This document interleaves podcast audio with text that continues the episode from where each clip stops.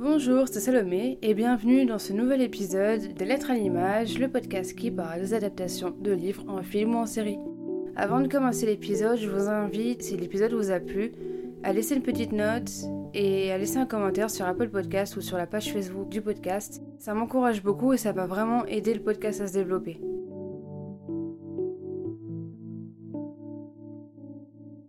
Qu'est-ce qui fait que tel ou tel film ou série est une bonne adaptation?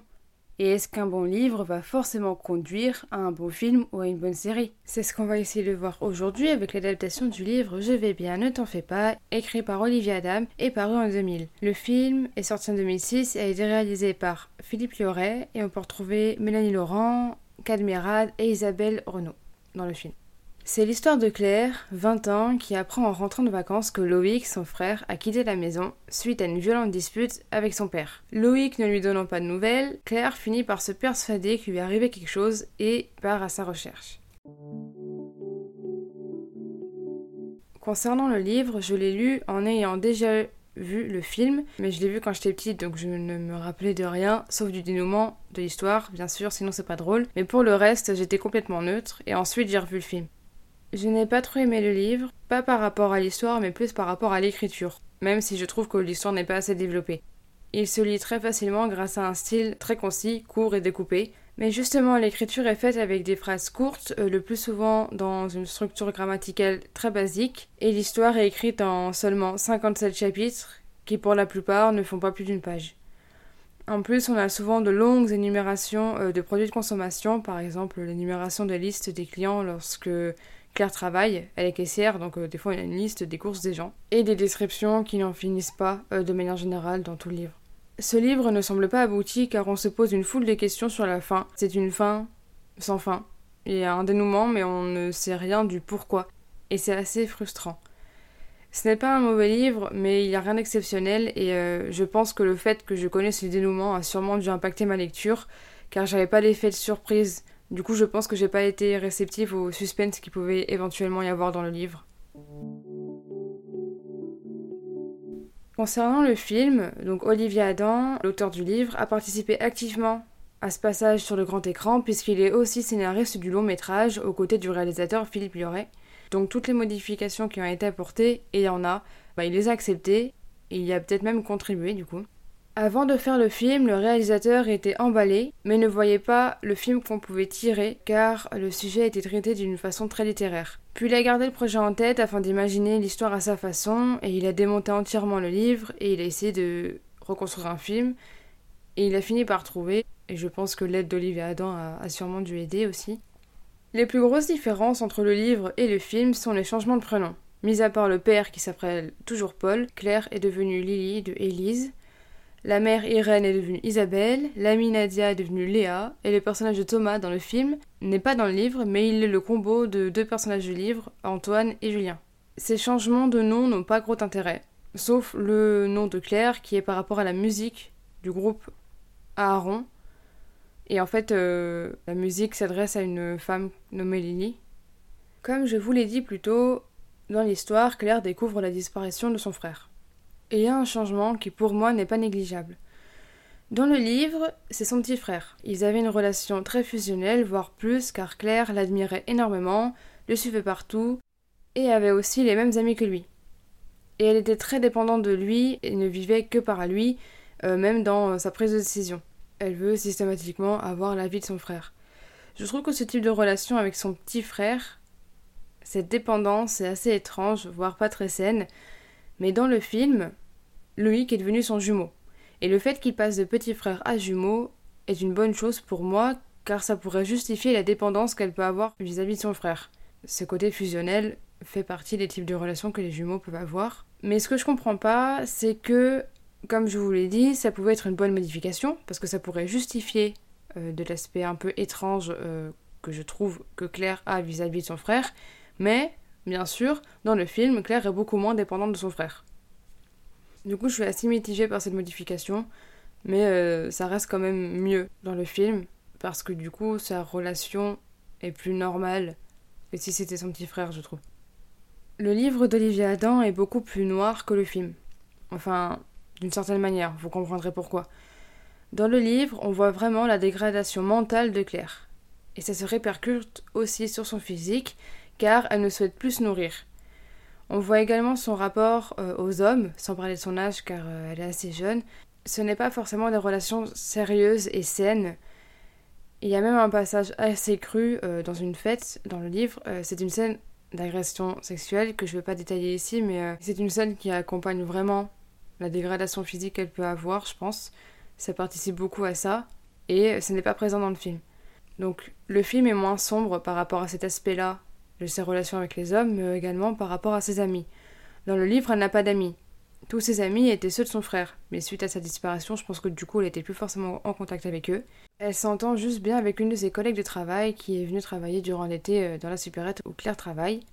Et aussi, dans ses rapports humains, on sent bien euh, le décalage par rapport aux autres jeunes de son âge qui continuent leurs études, car elle n'a pas continué après le bac, elle travaille dans un supermarché, elle a tout de suite enchaîné, et euh, ils peuvent par moments avoir des conversations un peu trop poussées pour elle. Et ça accentue cette solitude, je trouve. Par contre, dans l'adaptation, Thomas et Nadia, Léa dans le film du coup, et eh ben en fait elles sont pas juste collègues de travail. Elles reviennent d'ailleurs euh, d'un voyage en Espagne, au lieu de partir chez sa grand-mère dans le livre, mais dans les deux cas, c'est suite à ces vacances-là que Claire apprend la disparition de son frère.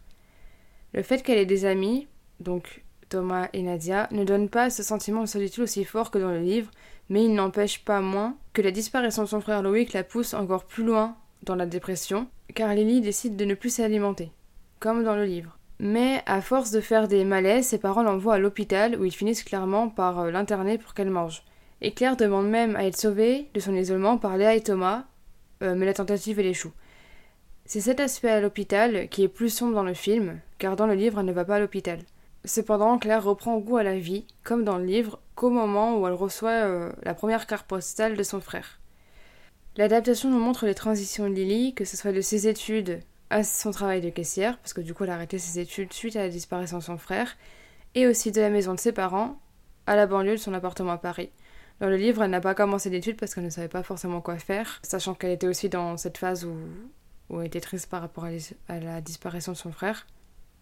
Concernant les parents, ils sont protecteurs bien que distants, dans le sens où ils euh, ne font pas étalage de leurs sentiments, mais euh, ne choisissent pas forcément la bonne voie en ne disant rien à leur fille. Les parents sont plus travaillés dans le film, le père est moins renfermé, on va le voir un peu plus tard euh, dans la partie spoiler, et il dit même à Claire qu'il se reproche de n'avoir rien fait avec Loïc, donc il y a une certaine remise en question aussi dans le film. Une autre petite différence, mais c'est un détail, c'est que dans le livre, on retrouve Claire à un instant T après la disparition de son frère. Et il y a ensuite des flashbacks de quand ils étaient jeunes et de quand elle a appris sa disparition. Alors que dans le film, c'est chronologique. On la retrouve quand elle rentre des vacances et quand elle apprend la disparition de son frère, et ensuite on la suit jusqu'à la fin de l'histoire. Pour illustrer un peu plus euh, mes propos, je vais commencer une partie spoiler pour rentrer un peu plus en détail. Concernant la lecture, j'ai été un peu déçue déjà par rapport au style, comme je vous ai dit plus tôt, mais aussi car on a beaucoup, beaucoup de questions sans réponse. On sait pas qu'est-ce qui est vraiment arrivé à Loïc, pourquoi les parents ont autant gardé le silence, pourquoi ils ont fait enterrer Loïc, si près de chez eux, si c'était pour rien dire. Donc c'est vrai que toutes ces questions sans réponse euh, m'ont un peu frustrée.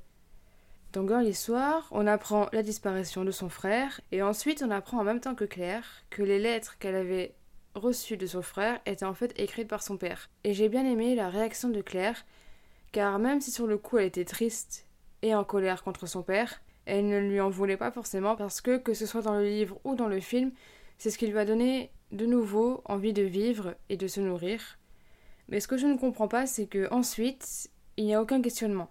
En fait, elle est retournée à la case départ, car euh, du coup, elle ne sait pas où est son frère, s'il va bien, etc. Mais après ça, du coup, elle ne se pose pas plus de questions que ça ensuite. D'ailleurs, concernant les lettres, quand je vous disais que le père avait une remise en question et qu'on voyait plus ses sentiments, dans le livre, les lettres sont très brèves, c'est juste pour dire où il est et s'il va bien. Alors que dans le film, le père se sert vraiment des cartes postales pour se punir lui-même de la relation qu'il pouvait avoir avec son fils ou de la non-relation qu'il pouvait avoir avec son fils, de ce qu'il aurait pu faire de plus puisqu'il s'insulte lui-même dans toutes les cartes postales. C'est même une partie assez pénible à entendre à chaque fois dans le film parce que des fois elle s'en sert pour le piquer, Parce que bon, elle sait pas que c'est lui qui écrit, mais euh, elle pense que du coup c'est le frère qui a écrit les lettres et qu'il insulte du coup son père. Ensuite, la fin est un peu perturbante. Donc Julien, dans le livre, alias Thomas dans le film, découvre la vérité sur la disparition de Loïc et Paul lui explique que le jeune homme est mort à cause d'un accident lorsqu'il faisait de l'escalade. De son côté, au même moment, Lily découvre la guitare de son frère cachée dans le coffre de la voiture de son père, donc on peut se douter qu'elle euh, comprend la vérité, mais au moment où Claire et Julien se retrouvent, ils ne se disent absolument rien de ce qu'ils viennent d'apprendre. Et du coup, on se demande pourquoi les parents gardent le silence à ce point, déjà pour euh, cacher la mort de quelqu'un et en plus de son frère, de leur fils du coup. Leur silence est encore plus assourdissant que dans le livre, et peut-être qu'en faisant ce choix étrange, ils ont sauvé la vie de leur fille qui n'aurait peut-être pas forcément supporté de l'apprendre aussi brusquement, mais du coup, ils sont quand même restés très profondément dans, dans un mensonge qui est quand même énorme, et j'ai trouvé ça fou. C'est vraiment euh, plein de non-dits.